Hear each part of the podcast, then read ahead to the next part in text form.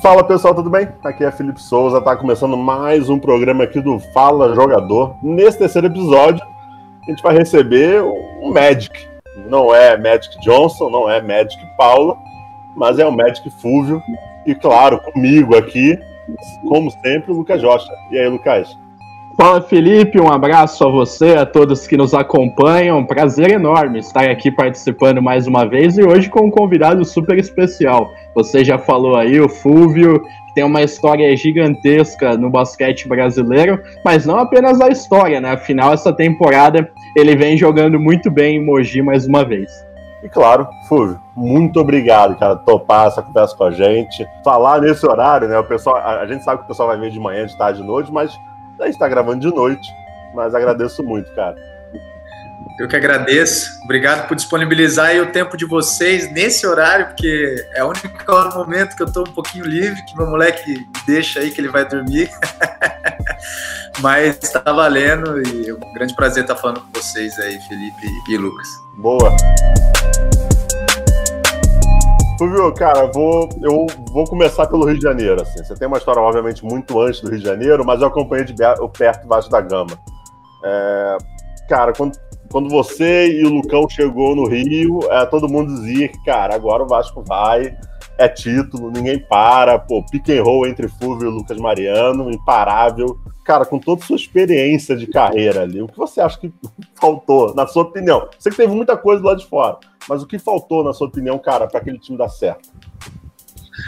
Timaço, né? Timaço, Timaço mesmo, aquele time do Vasco era uma constelação, a gente tinha banco, a gente tinha os times titulares, enfim, podia brincar ali de, de, de, quais jogadores colocar.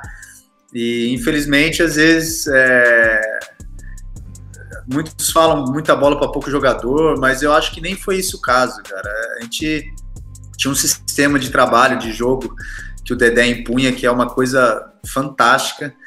É, mas o que, que eu digo? É um tipo de sistema que não te deixa.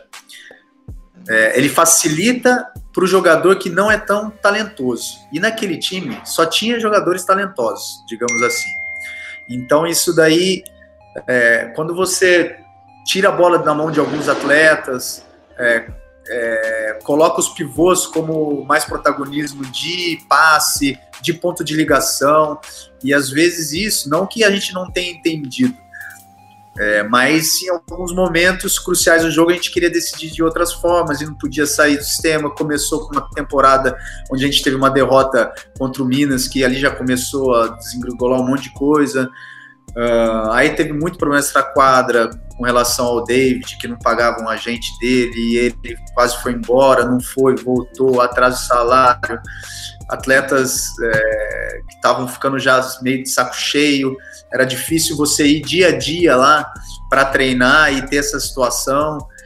E aí as, as, derrotas começaram a formar uma bola de neve gigantesca, troca diretoria, manda embora técnico, enfim. Cara, foi uma loucura, uma montanha russa o Vasco da Gama, mas foi uma experiência única aí na minha vida. Eu, particularmente, amei o Rio de Janeiro, amei morar no Rio. Só que faltou, né, cara? A gente era um time para brigar pelo título e culminou aí nessa uma eliminação contra Bauru, uma bola do Alaboracine lá do, do Duda e que nosso time era muito treinado para final de jogo. O Dedé deixava um esquema muito claro para isso e a gente fica muito triste por, por, ser eliminado daquela forma. Um jogo que a gente poderia ter ganho e levado para o quinto jogo. Mas enfim, é, às vezes nem sempre né, o melhor time leva. A gente começou a temporada ganhando um torneio início lá, né? A Copa Avianca. Tudo indicava que a gente ia fazer uma temporada fantástica mas infelizmente muitos motivos extra-quadra e falta às vezes de, de, um pouco dos atletas entenderem a situação do clube. Por exemplo, eu fui lá, eu sabia que eu não ia receber, entendeu? Você tem que ir preparado, entendeu? E alguns às vezes não estavam nessa preparação toda, aí vira toda uma bola de neve, aí os americanos também não conseguiram entender, o Chris Hayes também chegou, já chegou baleado. Cara, Dá para escrever um livro essa temporada, de tanta coisa que teve, entendeu? Mas infelizmente a gente não tem desculpa. Nós somos atletas, era um timaço e a culpa é totalmente nossa, não tem outra coisa. Deixa eu só emendar uma pergunta nessa, porque você fala uma coisa, tipo assim, cara, eu já fui lá sabendo que eu não ia receber. É, tem, tem história, até o pessoal que está assistindo, obviamente não vou citar nome, mas tem assim, tem história de jogador que, cara, recebeu oferta de clube 2x e o Vasco recebeu oferta 7x. Claramente é. o cara não ia receber, e assim, é, o cara sabia que não ia receber.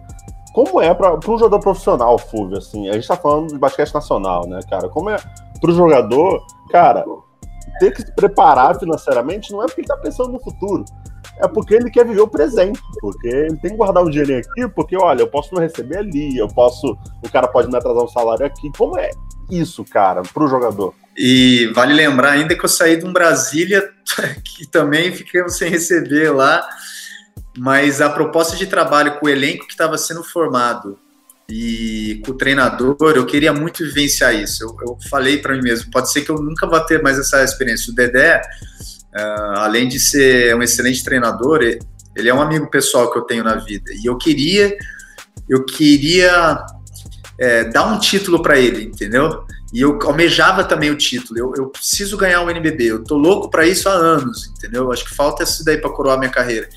E eu vi ali um time para eu ganhar e principalmente com o treinador que era. Aí eu fazia, eu, eu já fui já imbuído que nada vai me tirar o foco, tu fazer de tudo para dar certo. E aí você abdica de muita coisa, né, quando você vai para lá, principalmente de ego. Entendeu? Era um time que a gente estava totalmente, eu, por, por exemplo, posso falar por mim, eu estava disposto a, a, a, qualquer tirar vantagem de qualquer coisa, porque a gente viu uma chance de título. Mas infelizmente nem todos os atletas acabam abraçando a causa, né? E, e, a gente teve essa temporada desastrosa que foi no Rio de Janeiro. Fulvio, o Felipe tocou logo no começo da primeira pergunta dele sobre essa questão do pick and roll, né? Ali especificamente com o Lucão. Mas você sempre trabalhou esse tipo de jogada com vários pivôs do basquete nacional que você teve a oportunidade de jogar junto também qual que é o segredo para o menino que está começando ou até para aquele jogador que vem se firmando no adulto? Qual que é o segredo de ter sucesso nesse tipo de jogada? É, realmente isso daí é, é, digamos que é meu carro-chefe, né? Que todo mundo vê e, e realmente é. Uh, primeiro, hoje é muito treino, cara. Falar que não treino, isso daí é igual arremesso. Você tem que ter um passo certo, você tem que ter um entrosamento com o atleta, você tem que direcionar onde você vai passar, você tem que entender até da passada do pivô, como é, se é mais lento, se é mais rápido, se ele entra, vira de um jeito, de outro. E coragem, né? Tem que ter coragem para passar, tem que ter uma boa visão de jogo, você tem que preparar o seu, o seu adversário para encaixar o bloqueio. É, é tudo uma sequência né, de movimentos que você, você acaba tendo que executar para que saia isso. Às vezes as pessoas acham que ah, ele só passou para o lado e deu o passe. E mal sabem eles o tanto que leva isso, até você criar um desequilíbrio para dar o passe. E, enfim, e tem que ir, carta branca, né? Eu, felizmente, na maioria dos textos que eu trabalhei, me deram carta branca. É, às vezes eu erro até é, passes que eu tento arriscar mais, mas porque eu realmente acredito que eu vou enfiar uma bola, deixar o cara em condição. E, e principalmente os pivôs são os, os, atletas que eu mais uso aí pro, pro pique e eles acabam é, usufruindo bastante dessa jogada, como eu também. Ainda em cima disso, Fulvio, eu não vou te deixar aqui na fogueira de perguntar quem foi o melhor pivô que você passou essas bolas. Mas fala aí algum que você tinha vontade de jogar e que até aqui na carreira ainda não deu certo se encontrar. Puxa vida, eu joguei com bastante pivô. Eu não tenho questão em falar isso, não. O Murilo, sem dúvida, foi o que eu melhor joguei, porque ele tinha um entendimento de, de, de, de leitura do atleta também que estava marcando. Eu falo muito para os atletas também que às vezes o meu passe é, ele vai não na hora que, que você quer, e sim como o adversário está marcando, entendeu? Quando o cara não está olhando a bola, é onde o melhor gosta de passar, e é isso que o pessoal tem que ter essa leitura. E o Murilo certamente foi, foi o melhor que eu, que eu joguei, por esse entendimento, a gente tinha é, vários movimentos que ocasionavam não só em pick roll, mas em passe lobby, em ponto futuro, que os pivôs às vezes não entendem, né? Que é aquele, aquele passe um pouquinho mais para o lado, que o pivô tem que se deslocar, enfim. E um pivô que eu não joguei, que. Pô, eu queria, sabe, eu queria jogar com o Anderson de novo. Eu joguei com ele em 2001 em Franca. E ele é um irmão que eu tenho aí no basquete. Ele seria, acho que, interessante se ele voltasse aqui, pô. Já que ele teve uma passagem breve lá pelo Flamengo, eu ia ficar muito feliz se ele. Se eu tivesse o prazer de jogar com ele de novo. Boa, boa. Bom, Murilo, Murilo que agora tá jogando 3x3, quer dizer, o que é de pique lá, amigo. Ele vai poder deitar em termos de pique agora. É... Cara, você passou pô, por times célebres assim, do basquete nacional, né? Brasília, Coque Ribeirão Preto, se não me engano. E. Ah. É. Qual, qual desses dois times não, que vamos, vamos tentar falar um pouquinho desse passado, assim. Qual desses dois times você fala assim, cara, esse era um timaço? Porque se o Lucas não quer você botar na fogueira, eu, eu posso. Qual era o melhor Pode. time? cara, o melhor time que eu joguei, para mim, foi o de São José.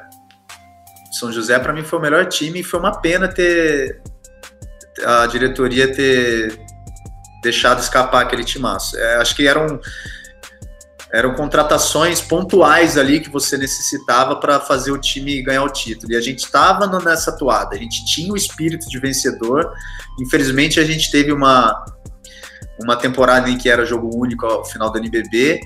Entendeu? A gente já vinha de duas temporadas que a gente ganhou o Paulista, fizemos as finais do Campeonato Paulista, aí fizemos a final do NBB, perdemos. Então era uma questão de tempo e, e nenhum time ganha de uma hora para outra, entendeu? Então você tem que você tinha uma espinha dorsal, tinha um americano fantástico que era o André Laus que mal aparecia, mas chegava nas finais, ele de repente tirava um jogo de 30, 20 pontos. Então era coisinha pouca. Um, um, um, o Fischerzinho estava chegando ali, seria se tivesse mantido ele, também seria um excelente backup ali vindo do banco. Poderia ter mais um lateral e mais um pivô, tava lindo aquele time. Então, acho que faltou ali um pouquinho de entendimento da diretoria na época, de manter isso daí. Também teve troca, briga política lá, enfim, todo time, isso infelizmente acontece no basquetebol. Mas o time de Brasília lá também foi legal. Era um time que a gente foi bem durante toda a fase de classificação, mas pegamos um Bauru, que era uma máquina, aquele time de Bauru. O chute de três lá com o Hatch, Robert Day, Jefferson, enfim. A gente acabou perdendo para eles nos dois anos seguidos em playoffs. Mas se eu fosse escolher um time que de bom, eu, eu pegaria esse de, de São José, sem dúvida. Ô Fulvio, é sempre um fruto de debate, trazendo um pouco mais para a atualidade, essa questão do seu rendimento nessa temporada. Muitos acreditam que você esteja vivendo ali algo próximo ao seu auge ou até melhor. Como você identifica essa sua temporada e esse Fulvio, versão 2020-21? ah, eu fico super feliz, Lucas. É, é, eu falo muito aqui que as coisas dependem muito, às vezes, pelo estado emocional que você se encontra, né? É, quando as coisas estão bem fora de quadra, as coisas dentro, tudo acabam acontecendo. Acho que em qualquer trabalho que você executa é assim, né? E eu vim para Mogi numa situação que eu já tinha esse namoro né, com Guerra lá atrás e ele, é, por questões burocráticas ou mesmo por falta de, de, de verba aqui desde que saiu a Elba, uh, acabou não dando certo. E o ano passado, né, na temporada passada, aos 45 do segundo tempo aqui, acabou dando certo. A gente abdiquei de muita coisa também para ficar aqui, porque a, a, minha esposa é de Mogi, a família inteira dela é daqui, eu tenho muitos amigos aqui. Então, todas as minhas férias nos últimos 18 anos eu venho para cá. Então, era, uma, era um lugar que eu queria jogar também. E culminou nesse casamento ser feliz aí. O, o Guerra me dá muita liberdade, é um cara que eu tô aprendendo a, a conhecer aí, porque querendo ou não, são menos de dois anos né, de, de contato. Ele me dá super carta branca aqui e pede para eu ser agressivo, né? É um técnico que deixa com a bola na mão, mas pede para ser agressivo. Então as coisas foram se ajeitando justamente pelo... não arremessa, né? É assim que funciona. Aqui ele pede para arremessar, ele fala, Fuga, arremessa, arremessa, você tem, você, você tem um bom arremesso, arremessa, que os passes vão acontecer naturalmente, não tenta forçar o passe. E também o ano passado, né, a gente tinha uma excelente equipe aqui, uh, então eram, tinham mais jogadores com protagonismo, né, e esse ano acabou sobrando muito pela essa mudança, né, jogadores jovens, Uh, outros voltando de lesão, como é o caso do Gruber, que, que seria uma referência para nós. O Fabrício ganhando mais protagonismo durante a temporada, como o Lessa, que era um menino que vinha mais do banco com energia. Então, essa mudança toda repentina, e, e, e certamente pela, pela liderança que eu exerço sobre esse, esse grupo, eu tinha que puxar mais, né? E, então, tudo foi acontecendo. Uh, é lógico que eu, eu sei pontuar também, sei passar, sei pontuar, então eu me preparei durante a pandemia também, não fiquei é, sedentário, não fiquei no sofá. Eu fiz uma mini academia aqui na minha casa, para que justamente quando voltasse a temporada eu não sentisse tanto, né? Até porque o joelhinho também não deixa, né? Se você nessa idade você não, não se exercita, acaba é, dificultando a, a, volta, né? Então eu fico feliz pelos números que estão acontecendo, mas isso é totalmente secundário se a gente não tivesse algumas vitórias, né? Então, acho que a gente precisa ganhar. Esse time está voltando ter o espírito que sempre foi imposto aqui pelo Guerra, comissão, eu mesmo. A gente odeia perder, fazendo jogos bons, né? Hoje a gente mesmo teve um vídeo lá que foi super importante, que a gente tem perdido os últimos os jogos que a gente perde, nos dois últimos minutos, a gente está ali, 2.4 pontos, e acaba pô, dando um errinho, um lance livre pro time adversário, um rebote de, de, de, ataque que o adversário pega, acaba nos derrotando. Então, uh, eu fico feliz por tudo que tem acontecido aqui, não só pelos números individuais, mas certamente pelo, pelo espírito de grupo que, que aqui é imposto. E desde a temporada passada, se não acaba, a gente tinha certeza que poderia fazer grandes playoffs.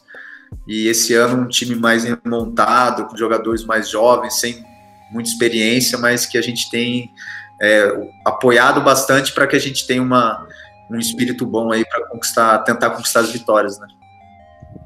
Boa. E, cara, para mim, assim, eu acho que o Fúvio só não teve temporadas melhores, infelizmente, por causa de lesões.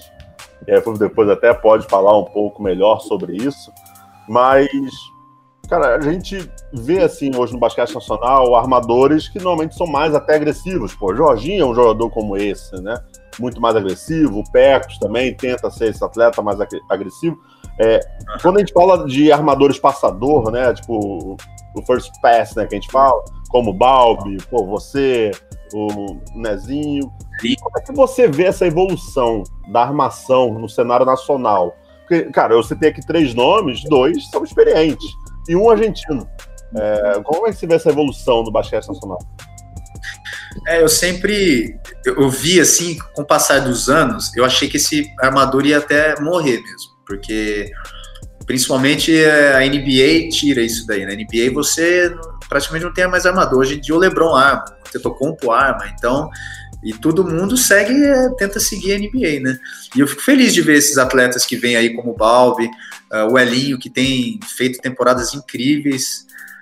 É, eu acho ele um armadorzaço, entendeu? Que tem o um controle do jogo, tem um excelente passe, ele é grande, entendeu? Ele pode marcar um, dois. Eu adoro o Elinho. E, e o Alexei também, eu sou fãzaço desse, desse menino. Ele teve, eu tive com ele aqui a temporada passada. Ele, meu, ele é um baita do moleque que treina, é, se dedica, quer as coisas corretas, e eu adoro gente assim, e é mega competitivo, entendeu? A gente saía nos treinos aqui, era um ranca-rabo total, e eu amava sair assim do treino, porque os dois tinham crescimento, e hoje eu falo aí que, para mim, do, do NBB, ele é o que melhor tá jogando, o melhor armador que tá jogando, entendeu? Junto com o Elinho, claro, o Parodi também é um baita, baita armador, Entendeu? E o Jorginho que eu acho que já está num um, um, passo diferente já, né? Eu acho que aqui já está ficando um pouco pequeno para ele, ele tem condição de fazer o que ele quiser. Uh, hoje, se você escolher uma coisa para ele, você tem que dar o um arremesso. E ele está metendo bola também, entendeu? No jogo passado, retrasado, não sei contra quem, ele fez 15 pontos, acho no último quarto, metendo três bolas que acabou com o jogo, entendeu? Porque era a opção que o time tinha. Porque não dá para você passar junto com ele, não dá para você passar dobrar, porque o desequilíbrio é grande e a equipe do São Paulo tem arremessadores incríveis, enfim.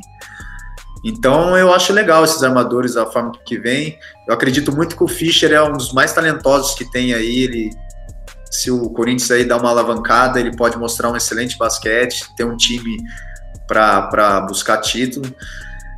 Ele poderia estar num time desses, né? Que ele tem condição de levar um time a, a disputar o título, é isso que eu quis dizer. Então, acho que o nosso basquete está muito bem servido. O NBB está bem servido de armadores aí. O Iago, né, que é um menino que está lá no Flamengo e dispensa comentários.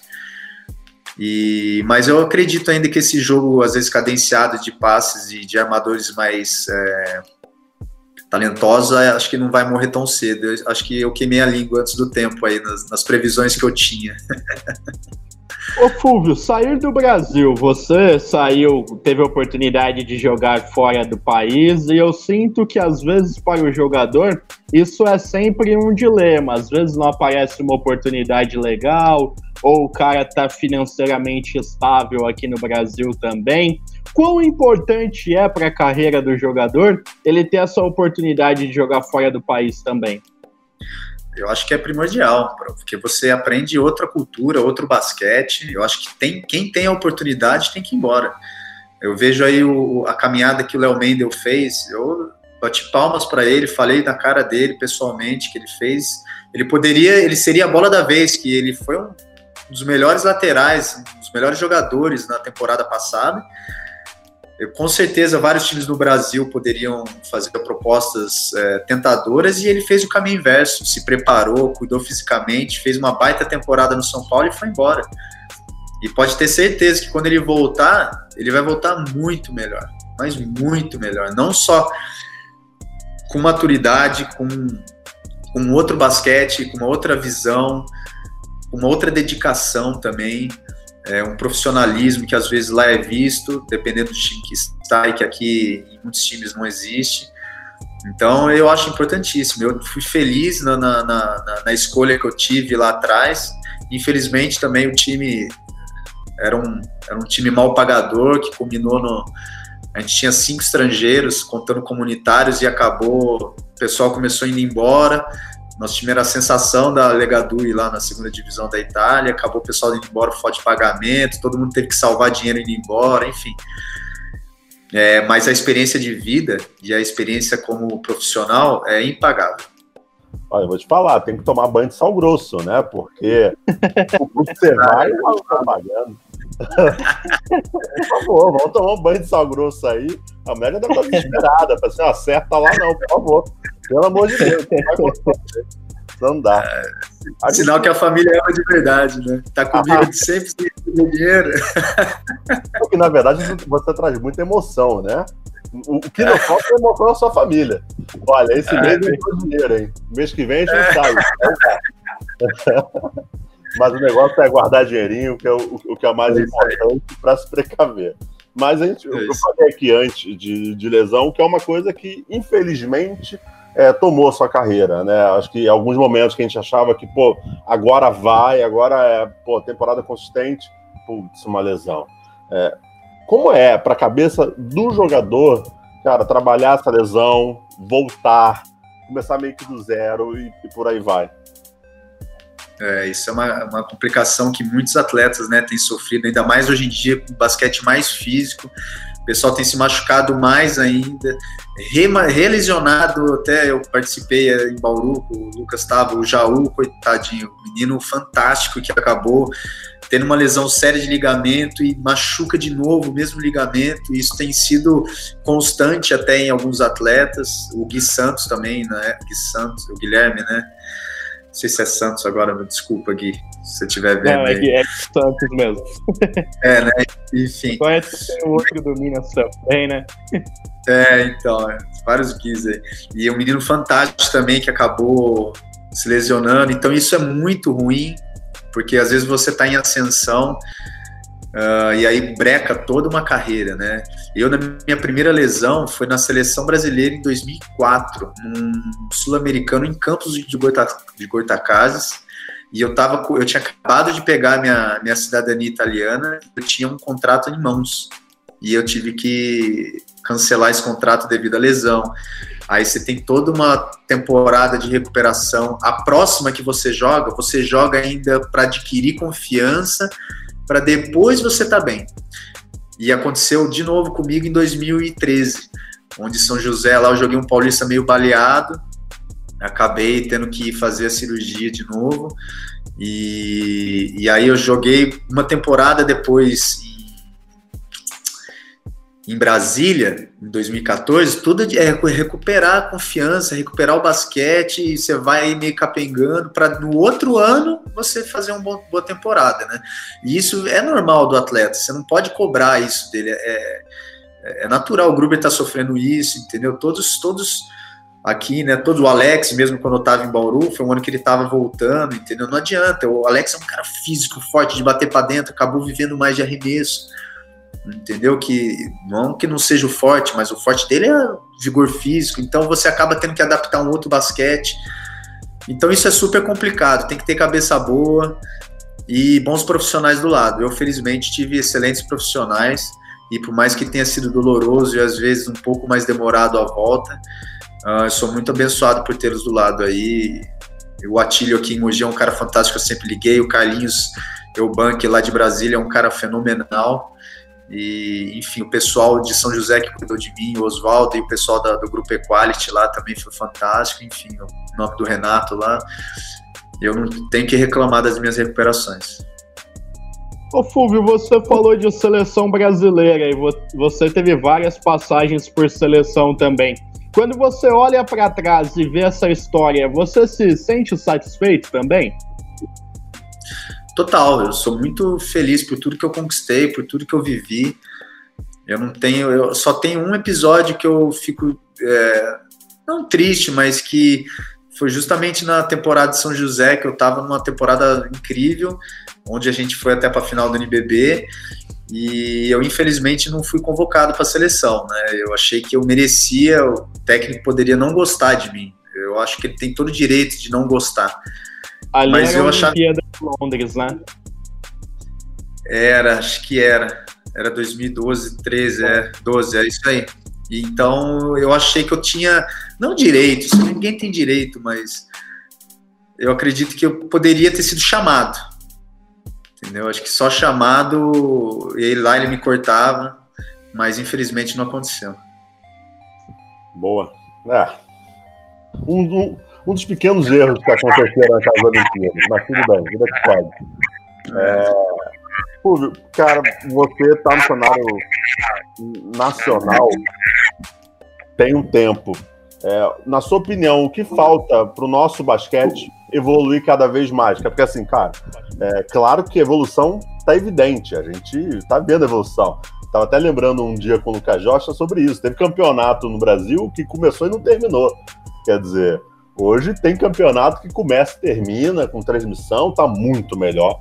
É que o pessoal que chega agora no NBB não sabe o que, que era ali o basquete nacional raiz, mesmo que não começava, e, e por aí vai. Mas isso é para um outro dia. Mas assim, na sua opinião, cara, na sua experiência, o que você acha que falta ali para a gente evoluir cada vez mais? Eu acho que a gente está tendo evoluções gradativas, isso está sendo notório. É, a gente pode pensar coisas simples como quadra, é, como os profissionais, entendeu? A parte física, não é à toa que tem vários jogadores como eu, posso falar, que está com 39 anos e atuando em alto nível, entendeu? como o Alex, como o Chamel, como tantos outros aí. Tá? Nós somos um produto em que a gente tem que ser bem cuidado. Nós somos como se fosse uma máquina. Então, as quadras boas, um bom tratamento de fisioterapia, um bom preparo físico, entendeu? Eu, sou da época de subir escadão na arquibancada, né? Então, é, hoje em dia, você fazer correr numa quadra flutuante, tudo isso tendo uma carga de treino menor, é, para alguns atletas, entendeu? Ser adaptado. Antigamente, o armador tinha o mesmo trabalho físico de um pivô, vice-versa, né?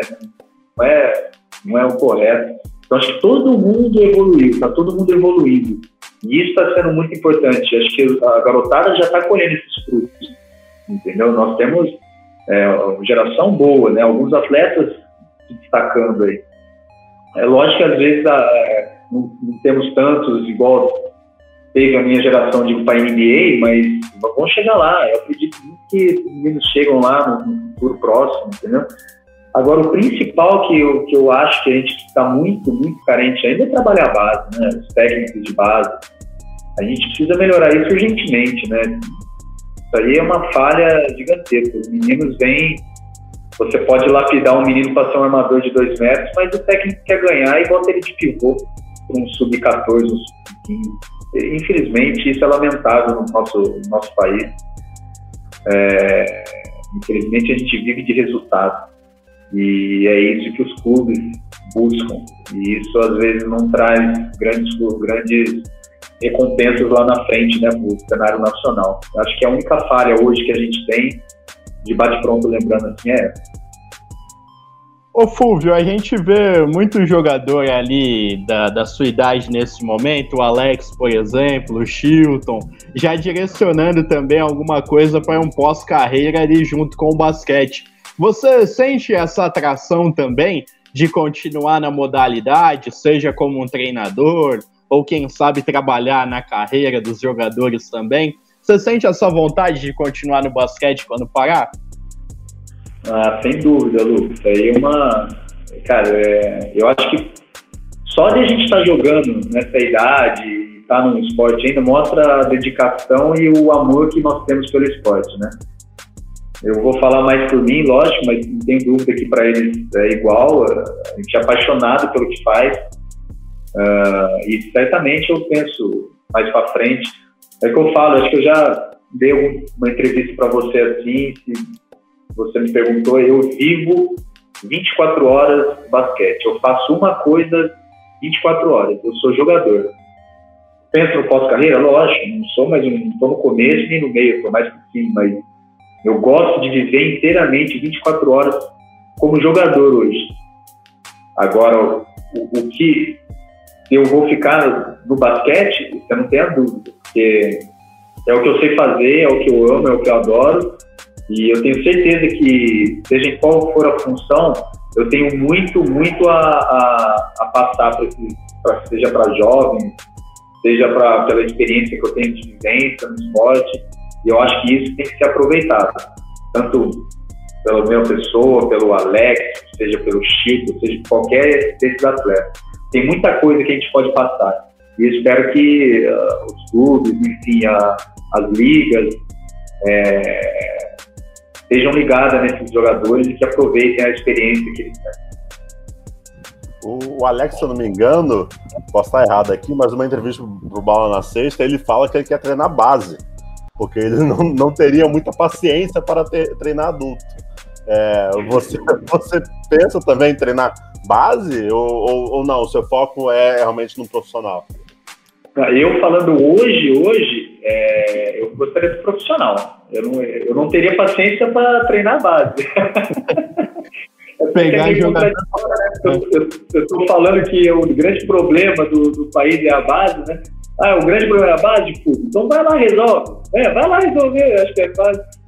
Mas eu, eu acho que a gente tem que ter toda uma preparação, né, para você trabalhar com garotos. Né? Não basta você ser, ter um curso de educação física e vai lá. Não, não é assim. Tem que ter todo um estudo já, é, saber como lidar com, com garotos, né? uma parte psicológica que eu acho importantíssima nesse nosso esporte. Mas eu gosto de, de, jogador pronto, eu gosto de ensinar como eu faço com os próprios atletas que estão comigo no dia a dia, entendeu? É, ensinar as malícias do jogo, por que, que passa aqui, por que, que você vai passar ali, linguagem corporal, que é importante que as pessoas às vezes deixam de lado. Entendeu? Muitas das coisas que acontecem sai pela direção que o seu corpo dá, e você pode enganar o atleta, enfim. Mas é coisa para se pensar lá na frente. Vamos deixar o tudo jogando aí mais ou menos. Boa. Não, por favor, que você jogue aí por mais 30, 40 anos aí, que a gente tenha Fulvio aí. Mas seria interessante, imagina uma comissão técnica com o Fulvio no profissional, o Alex preparando na base. Amigo, vai ser timaço. Mas, Mas sabe que, ah. que, aqui em Bauru teve, né? Aqui em Bauru tinha o Demetrius treinador, o Rogério auxiliar dele, o Hudson que jogou também, e o Vanderlei de supervisor, né? Pois é, né? A cascadinha, né? Uma cascadinha. Tinha ba... eu tô imaginando, eu tô imaginando uma bronca do Alex na molecada. Já pensou? Meninos com castados. Olha, eu não sei se esse garoto, se tomar bronca, ele volta no outro dia. Mas a bronca vai ser dada. É, vai, cara, eu vou estar tá chegando aqui no final, então a minha última pergunta é a pergunta mais fácil desse bate-papo nosso aqui. É, fala, monta para mim o seu quinteto ideal aí. Se você jogou junto, assim, cara, o meu time é esse, se eu pudesse escolher. Ah, eu falei já isso, eu falo o time de São José porque ali a gente teve uma ligação muito próxima e com certeza o, o Loz não era o melhor lateral do campeonato, nem o Dedé era o melhor lateral do campeonato, entendeu? Mas eles se completavam, entendeu? E eu tinha duas torres fantásticas, que era o Murilo e o, e o Jefferson.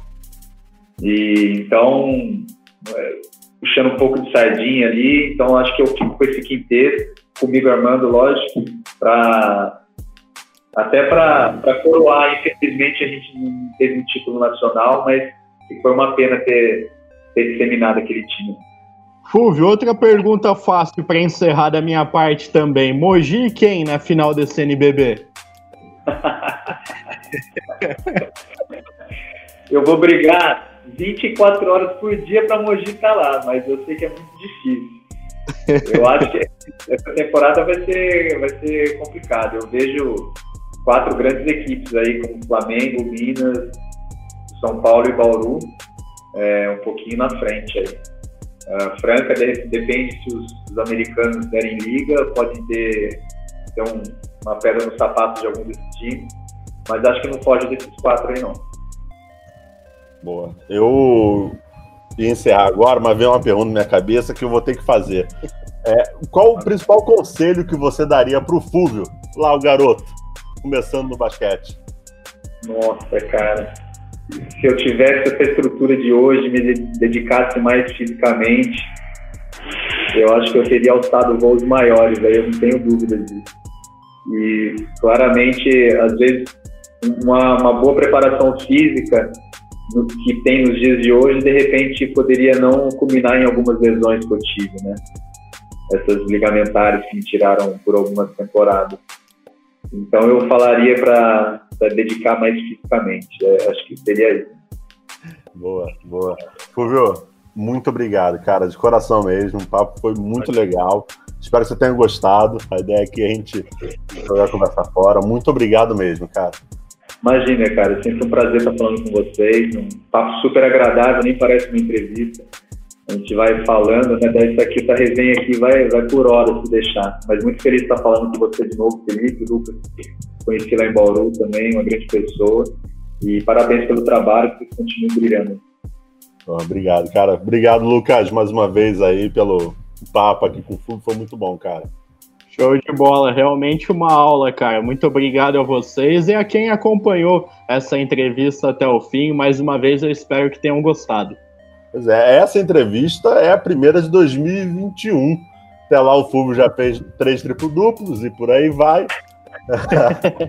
Mas agradeço todo mundo que acompanhou até o final. Foi muito legal mesmo esse papo. Por favor, qualquer coisa, questione o Fulvio aí no futuro. Que quer ser treinador, dado guerrinha, abre o olho. Que é numa dessa, né? ali, ó. Começa a copiar, ó. Já ó, conheço. Hang loose, né? Ó, ó, vou te falar, então, um último aqui, não sei, Bial, então, é maravilhoso. Faz coração, faz Argentina. São os melhores nomes que existem. Mas é isso, pessoal. Agradeço do fundo do coração quem acompanhou o final. Foi muito bom. Mais uma vez, obrigado, Fulvio. Obrigado, Lucas. E até a próxima. Valeu.